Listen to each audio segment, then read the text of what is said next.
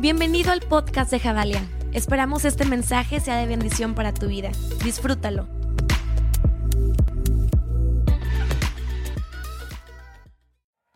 Bienvenidos a Javalia. Si es la primera vez que vienes o tienes tiempo viniendo o eres parte de nuestra comunidad online o de nuestra extensa comunidad vía podcast en muchísimas plataformas, bienvenidos a nuestra tercera parte de serie Relaciones Sanas. ¿Para alguien ha sido una bendición esta serie? Gracias por esas tres personas que les ha gustado esa serie. ¿Alguien le ha gustado esta serie? ¿Alguien más vive una novela diaria en su vida? No. Tengo unos amigos que son de otra parte y de Centroamérica y dicen, amamos las novelas mexicanas. Pero cuando llegamos a México nos dimos cuenta que no era una novela, que era la realidad de este país. La gente es así y yo, más o menos. Bienvenidos, estoy feliz de estar aquí.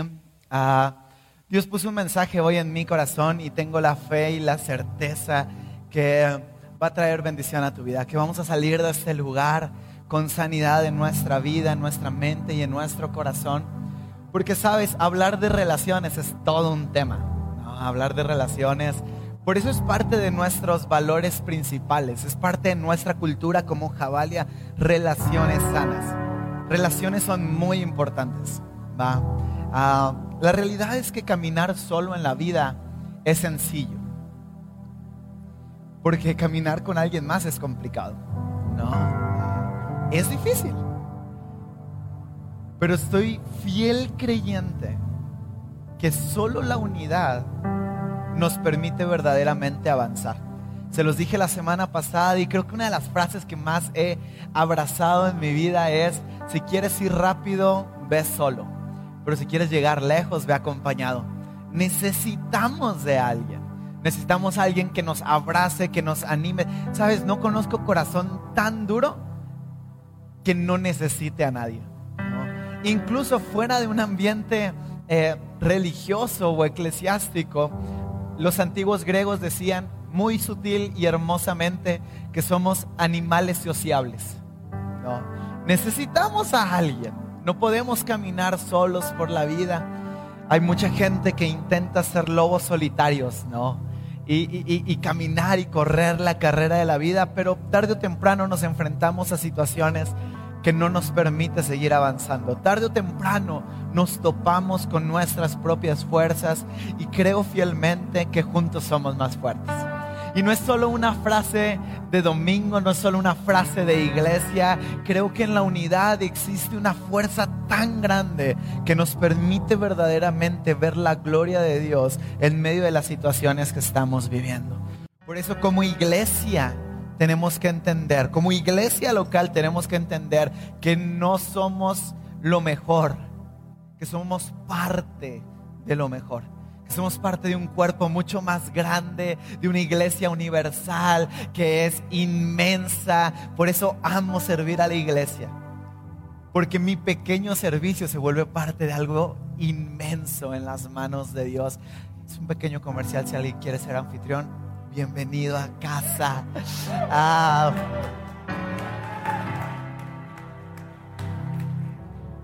Pero relaciones son difíciles. Vamos, es difícil que alguien solo se lastime, aunque sí pasa. Pero es muy sencillo lastimarnos en relaciones. Ponte a pensar un poco las heridas más profundas que tengas en tu vida y estoy seguro que son por relaciones, ¿no? Tal vez fue la pérdida de una persona que amabas con todo tu corazón y el duelo no lo has podido sortear porque es una relación. Si no hubiera existido esa relación, no hubiera habido dolor. ¿no? Ayer vi una película, bueno, como la mitad de una película, y era un cuate ermitaño que no quería socializar con nadie. ¿Por qué? Porque no quería exponerse al dolor que algún día sintió en una relación fallida. Y a veces decidimos eso, no, voy a autoprotegerme. Y vamos por la vida teniendo relaciones que son todo un caos. Pero relaciones son importantes. Digan conmigo, relaciones importantes. Todos necesitamos de alguien. Y relación tiene la oportunidad y la potencia para sacar lo mejor de nosotros, pero también sacar lo peor de nosotros. Relación tiene esa, e, ese no sé qué, qué, qué sé yo, que nos ayuda a, cambiar aspectos de nuestra vida, a pulirnos y a poder caminar siendo mejores personas. Pero hay factores, hay elementos importantes en relaciones que hoy tenemos que hablar, que es lo que verdaderamente va a hacer que nuestras relaciones sean relaciones que nos lleven a un siguiente nivel, sean relaciones que nos hagan crecer, sean relaciones que verdaderamente generen impacto. Porque vamos, seamos honestos, todos tenemos amigos que solo están ahí para, para divertir. Pero un verdadero amigo es aquel con el que puedes intimar en el corazón, me explico. Que conoces verdaderamente qué está pasando, con el que juntos pueden caminar. Y, y creo que la iglesia debería ser un lugar donde relacionalmente impactemos al mundo. Donde haya tanto amor y unidad en la iglesia, en las personas que estamos aquí reunidas que podamos con un corazón sano mostrar lo que el amor de Dios puede hacer cuando se manifiesta en medio de una sociedad, en medio de un grupo social, en medio de una congregación. El mundo necesita eso. Nuestra sociedad está esperando eso. Y a veces como iglesia, en vez de salir y relacionar, nos escondemos porque nos da miedo contaminarnos. Es un error grandísimo. Yo recuerdo en alguna etapa de mi vida que literalmente alguien me dijo, no, pues son ellos o somos nosotros. No puedes tener dos clases de amigos. Y tristemente corté todas mis amistades de la universidad, de la prepa, fui súper distante y hoy me arrepiento. Porque sé que pude lograr más impacto. Sé que pude mostrarles a Cristo. Sé que pude llevarlos a una vida diferente. Sé que pude haber sido luz, pero por esconderme con otra luz, dejé de vista que allá afuera hay una oscuridad que está dolida esperando que la iglesia se levante. Por eso es importante relaciones. Por eso tus relaciones hablan de lo que Dios quiere hacer. Yo quiero hablarte acerca de la honra. La honra es una, es una cosa impresionante. La honra es una cosa difícil, ¿sabes? Yo recuerdo una temporada de mi vida donde era un poco más corajudo de lo que soy hoy. Y, y, me enojaba muy rápido, ¿no? Tenía ciertos problemas con figuras de autoridad. ¿Hay alguien aquí como yo? Gracias, gracias por la sinceridad. Y era figura de autoridad y, vamos a ver de qué cuero salen más correas, ¿verdad?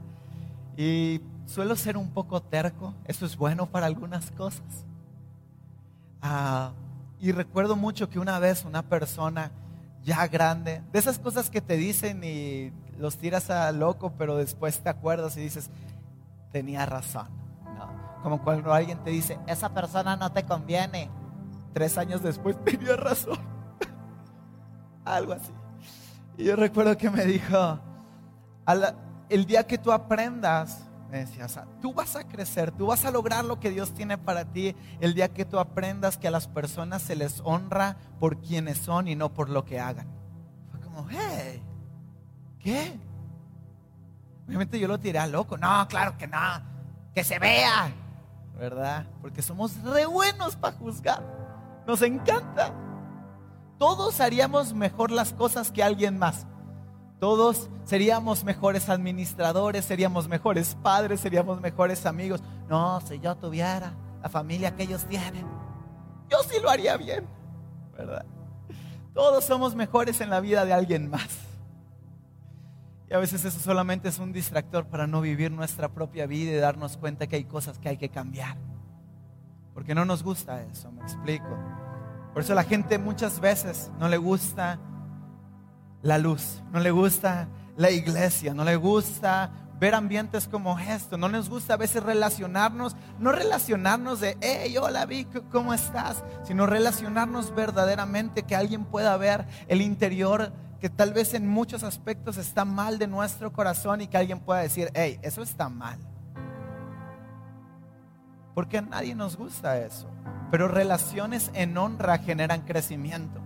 Y sabes, la honra es súper importante. Básicamente la honra es darle un peso a alguien, no un peso. Aunque si se lo quieren dar está bien. Es darle un valor a alguien. Me explico. Un peso de autoridad. Quiero preguntarte algo hoy. ¿Quién habla tu vida? ¿Quién habla tu corazón? ¿Quién tiene un peso de autoridad sobre ti? ¿O creemos que no la sabemos todas? ¿Quién, quién, te habla? ¿Quién te da consejo verdaderamente? ¿Quién te ayuda a ser mejor persona? La honra es muy diferente a la gratitud. La gratitud, por ejemplo, es, Alex, gracias por tocar. Lo está haciendo increíble, muchas gracias. Pues claro, lo está haciendo, me está acompañando, no me está dejando morir, está conmigo. Gracias. ¿No? Pero es muy diferente a que ahorita se equivoque y toque malos acordes y todo sea un caos y el ambiente se vaya. No lo hagas. y que yo lo siga viendo con el mismo amor y con la misma honra que se merece. Esta es la diferencia entre la gratitud y la honra. La honra no está basada en lo que las manos hacen, no está basado en lo que los errores que se han cometido. La honra simplemente está basada en una postura de humildad en mi corazón, donde reconozco lo que la otra persona es. Pensé que alguien se iba a emocionar por eso. La honra es fundamental en nuestras relaciones, porque todos vamos a fallar. Todos. ¿Alguna vez te ha fallado algún amigo, alguna relación? ¿Alguna vez te han fallado? ¿Y alguna vez tú has fallado para alguien más? Claro. Por eso la honra no está basada y no es un beneficio a las buenas acciones, un beneficio a, los buenos deseos, un beneficio al que se mochó con... No, no, no, no. La honra va muchísimo más allá de eso. Por eso hay tantas relaciones desgastadas. Porque las relaciones muchas veces en nuestra modernidad están basadas en un sistema de beneficios. Tú me das, me convienes, buen amigo. Tú me das, me pretendes, ah, va a ser un buen esposo, una buena esposa, ¿verdad? El que más suelte. Aquí no pasa, en algunos lados pasa. Relaciones en base a prestaciones. Eso no sirve. Tarde o temprano termina rompiéndose. Relaciones en base a honra son permanentes. Relaciones en base a un honor que nace de nuestro corazón son relaciones que tienen el potencial de transformar el mundo. Quiero leerte súper rápido algo que está en el libro de Génesis. En contexto, la humanidad había caído en un caos Noé, Dios le había hablado, le había dicho, voy a destruir todo, hazte un arca. Y Noé es un hombre de mucha fe, me explico. No había llovido en toda la historia de la humanidad. Y Noé le dice, bueno, yo te voy a creer.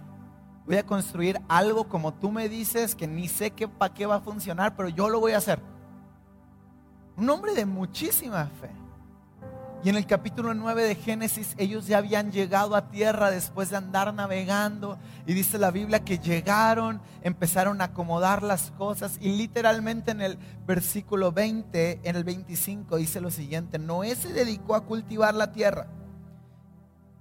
Y por arte de magia, no lo dice, pero yo creo, plantó una viña. Un día bebió vino y se embriagó, quedando como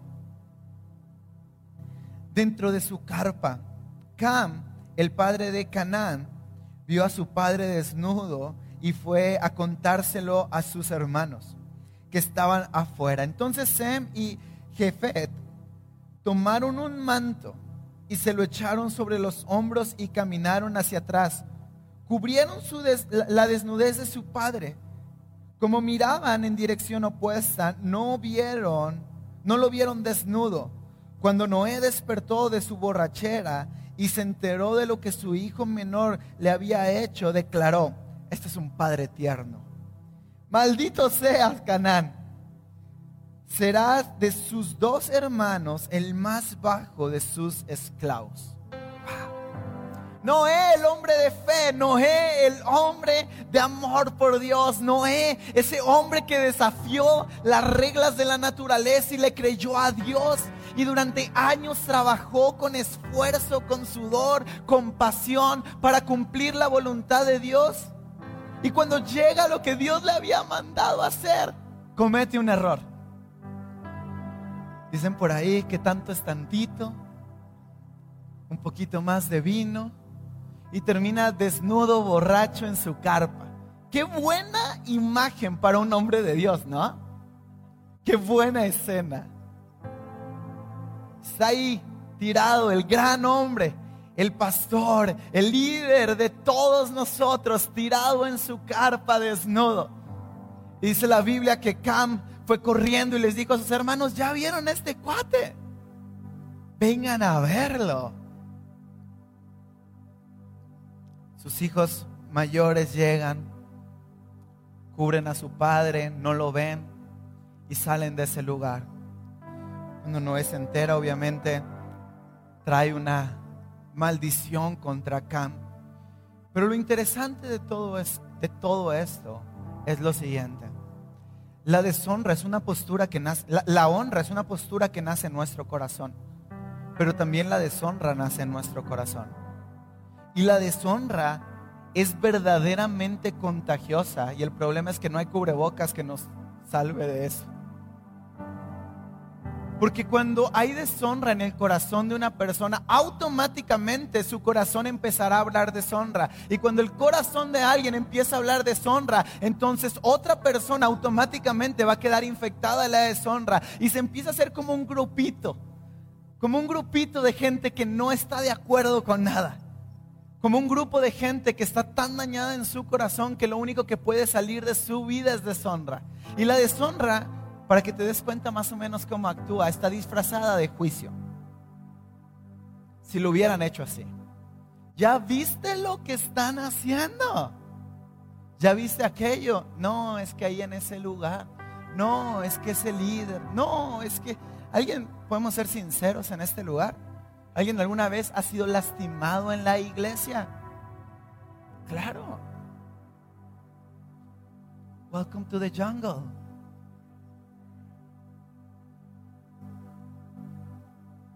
No, es que tal pastor. No, es que me hicieron. La honra no se trata de lo que nos hicieron o no nos hicieron. La honra es una posición en nuestro corazón. Y tenemos que aprender a callar nuestras voces de juicio como una generación que se planta firme en la honra y no en la deshonra, que decide amar a los que no lo aman, que decide bendecir a los que lo maldicen, que decide caminar contrario a la corriente de este mundo. En este mundo, si algo te hacen, tienes que decirlo, si algo no te gusta, lo tienes que hablar. Hoy en el boom de nuestras redes sociales, cada loco tiene el potencial de decir lo que se le dé la gana. ¿Y acaso no habrá una iglesia que decida pararse y en vez de hablar cosas contrarias, soltar bendición, traer amor, mostrar paz, hacer cosas que verdaderamente sean contrarias a lo que todos esperan que hagamos? Amo la iglesia de primer siglo, la iglesia de los primeros cristianos, porque sabes, ese era un avivamiento real. No era como lo que a veces decimos, oh, vendrá un avivamiento y pensamos que va a ser una cosa muy loca.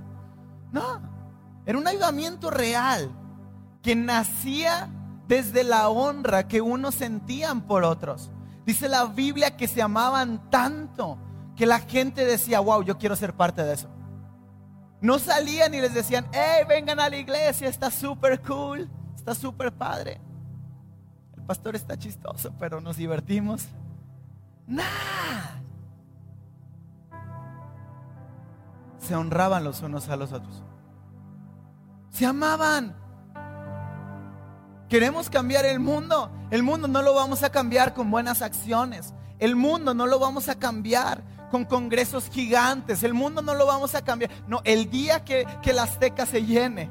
Es que es la máxima casa de fútbol de nuestro país. Solo lo dejo ahí. El día que la Azteca se llene de cristianos adorando, entonces cambiar. Ah, la Azteca se ha llenado muchas veces y el mundo sigue siendo lo mismo.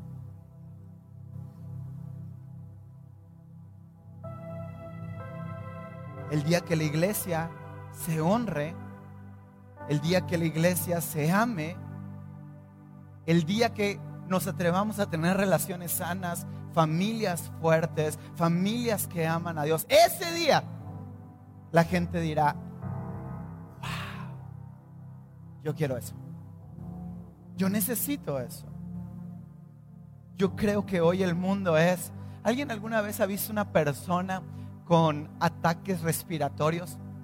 Algo como asma o algo por el estilo. ¿Sí? Es una desesperación súper fuerte porque hay un colapso en sus, en sus pulmones. ¿Y han visto esas cositas que los aprietan? No soy doctor, quién sabe cómo se llaman. Y de repente se abren los pulmones y la gente puede respirar. ¿Han visto esa sensación de alivio? Eso es la honra en medio de una sociedad tan desquebrajada. En medio de una sociedad donde todo es juzgado. Donde todo eh, eh, eh, está bajo la lupa de nuestro sano juicio. Vamos, ¿quién nos dio la autoridad de tener esa lupa? Y a veces cuesta, ¿no? Es difícil honrar, porque estamos viendo la desnudez de alguien más. Y sí pudo haber sido un gran hombre de fe. Y sí pudo haber sido una gran persona. Y sí tal vez fue un buen padre, fue una buena madre. Sí tal vez fue un buen hermano, un buen amigo. Pero se equivocó y hoy se merece mi deshonra. Nos gusta ese drama.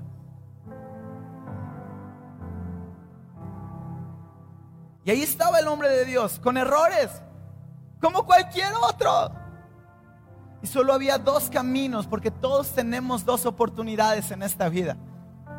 Salir, burlarnos, deshonrar, o mantenernos firmes aún en medio de la deshonra y poder cubrir la vida de alguien más, porque no honramos por lo que la gente hace, honramos por lo que la gente es.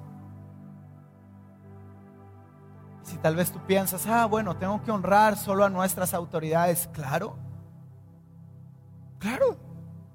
tal vez políticamente no estoy de acuerdo con cosas, o tal vez sí, pero hay que honrar. ¿Cuesta? Dímelo tú. Pero la honra hace familias fuertes. Podemos ser sinceros, si quieres no levante tus manos, pero sé sincero en tu corazón. ¿Hay alguna herida en tu vida causada por tu familia? Padres que quieren que sus hijos cambien su vida, hijos que quieren que sus padres se parezcan más a los papás de alguien más que a los suyos. Pero es que si no hay honra en medio de la familia, ¿cómo queremos verdaderamente ser una generación que transforme el mundo? El problema es que Dios no está siendo honrado en nuestra vida. Por consecuencia, no tenemos la fuerza para honrar a alguien más. Es difícil honrar a alguien con errores. Es difícil ver a alguien que se ha equivocado una y otra y otra vez y seguir teniendo la misma expectativa de que algún día algo grande va a suceder. Pero la gracia de Cristo Jesús que nos ha rescatado a cada uno de nosotros, yo creo con fe que hoy te da la fuerza para que a pesar de ver lo que hayas visto, a pesar de escuchar lo que hayas oído, hoy tengas la fe para perdonar, la fe para sanar, la fe para levantarte y ser un contrapeso en esta generación. Y cuando todos señalan, yo abrazo. Y cuando todos golpean, yo bendigo. Porque Cristo Jesús me de su gracia. Si Él no me juzgó, ¿por qué yo he de juzgar a alguien más? Queremos buenas relaciones, pero no queremos al dador de la honra en medio de nuestras relaciones. Me gusta cuando alguien viene conmigo y me dice, ay, es que ya queremos andar. ¿Ya oraron? ¿Eh?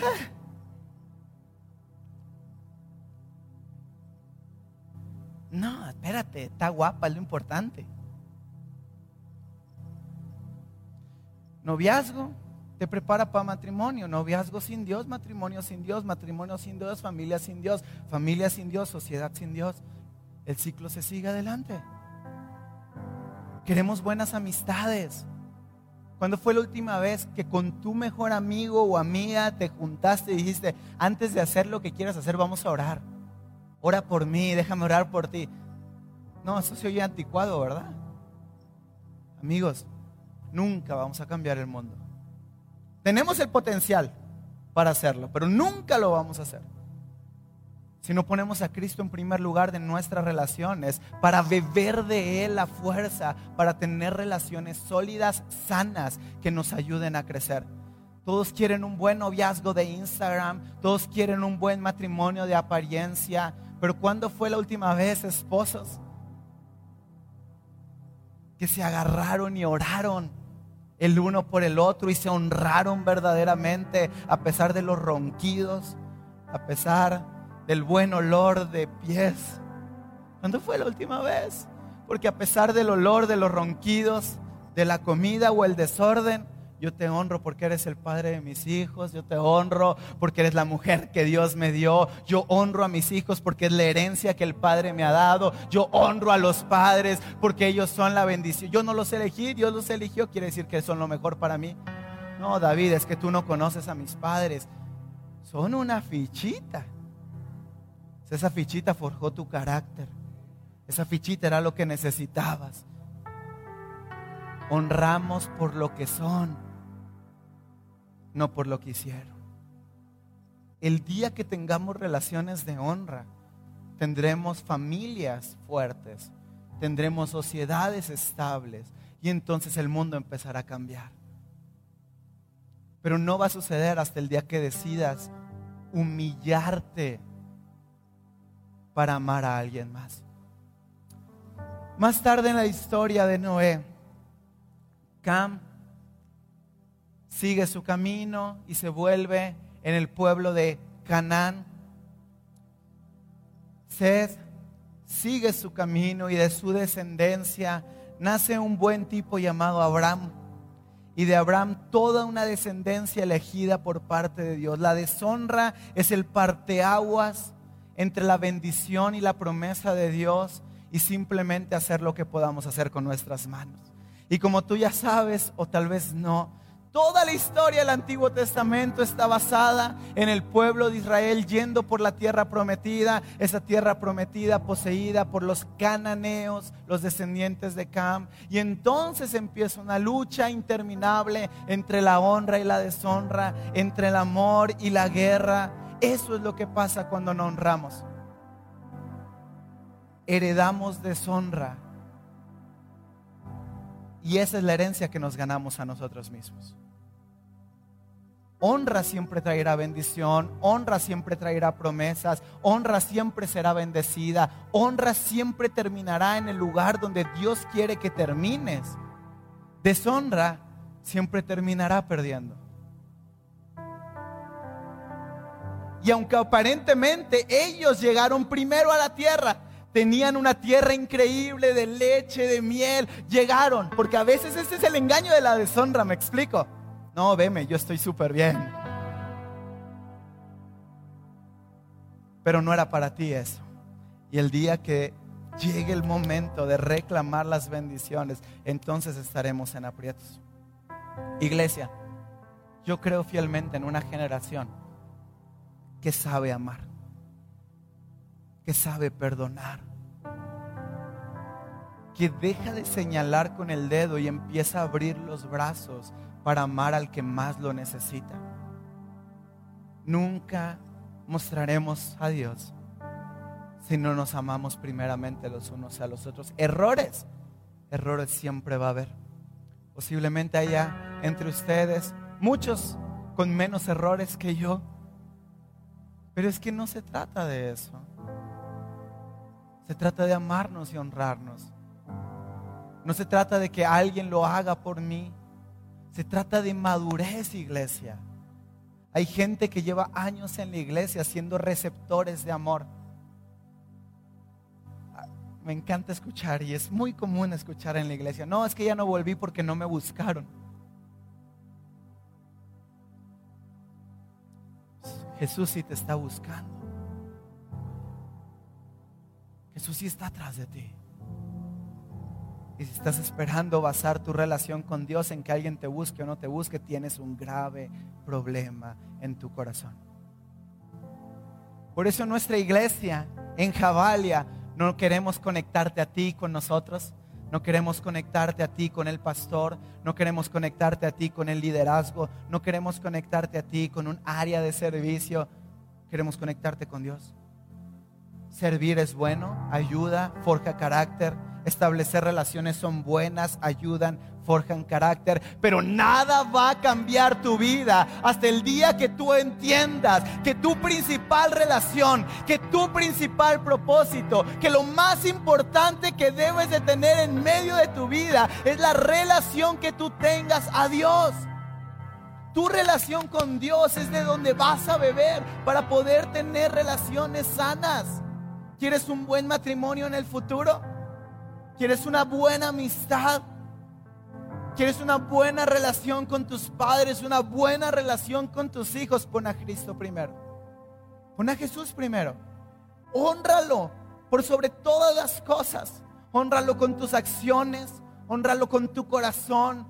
Honralo con tu manera de vivir. Y entonces, solo entonces, seremos la generación que dejó de decir que la iglesia era la esperanza del mundo y que la empezaremos a vivir. Eso es lo que Dios espera. No solo que lo digamos, no solo que lo aplaudamos, no solo que lo cantemos. Iba a cantar, pero el chiste es que la gente venga a la iglesia, no que se vaya. Cuando lo mostremos, cuando mostremos amor entre unos y otros cuando seamos fáciles para perdonar, cuando podamos soltar rápido, entonces el mundo podrá decir que nuestro Dios es Dios. Con eso termino. Porque tengo la fe que hoy Dios quiere sanar corazones en este lugar. Y reconstruir relaciones que se han roto a lo largo del tiempo. Hay momentos donde relaciones son difíciles. Vamos, sé que más de uno hay gente aquí con relaciones rotas hoy.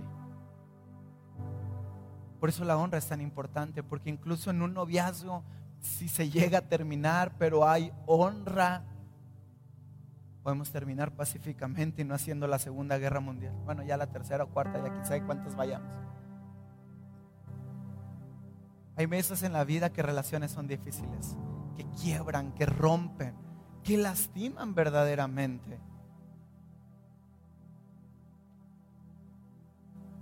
Pero cuando honramos esas relaciones, entonces le damos la oportunidad al Espíritu Santo de que esas relaciones fallidas se conviertan en un escalón para crecer, para avanzar y para ir a más. Cuando honramos, cuando decidimos perdonar, cuando decidimos decir, ¿sabes qué? Ya, lo suelto, lo perdono. Está bien, me dolió, pero los honro por lo que son y no por lo que hicieron. Entonces sí habrá sanidad en tu vida. Entonces sí estarás listo para caminar. Entonces sí estarás listo para ir a un nuevo nivel. Porque no se trata de lo que nos hicieron se trata de la postura de nuestro corazón ante las relaciones que estamos viviendo. Todos nos van a fallar, pero Cristo Jesús siempre va a estar para nosotros. Y tal vez hay momentos donde necesitamos tiempo para sanar. Donde necesitas hacerte a un lado, sanar tu corazón de una relación, esperar un tiempo. Y está bien.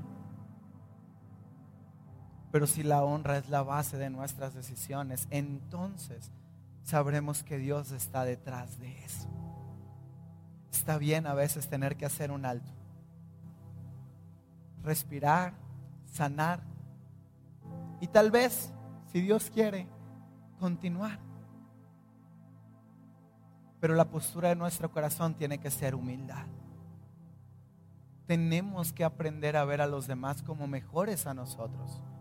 Ese fue el grave problema de Cam, que creyó por un instante que él, por el simple hecho de no haberse emborrachado y desnudado, era mejor que su padre. Los errores no nos hacen mejores o peores. Los errores son errores. A veces creemos que hay pecados grandes y pecados pequeños. Pero es tan triste en una relación de matrimonio el que miente o el que roba como el que adultera o el que asesina. Y si la gracia nos ha perdonado, ¿por qué no damos hoy de gracia lo que de gracia hemos recibido? Quiero orar y quiero animarte hoy a que no te vayas de ese lugar con el mismo dolor con el que veniste. Que puedas dejarlo en la cruz y que puedas decidir hoy cambiar de dirección. Tal vez hoy tienes que mandar un WhatsApp incómodo que no has querido mandar durante mucho tiempo. Tal vez hoy tienes que levantar tu teléfono y perdonar. O tal vez simplemente dejarlo y soltarlo en la cruz. Pero hoy Jesús quiere que te vayas libre y ligero, sabiendo que Él siempre ha estado ahí para ti que si la honra es tu elección hoy, siempre habrá una bendición más adelante. Espíritu Santo.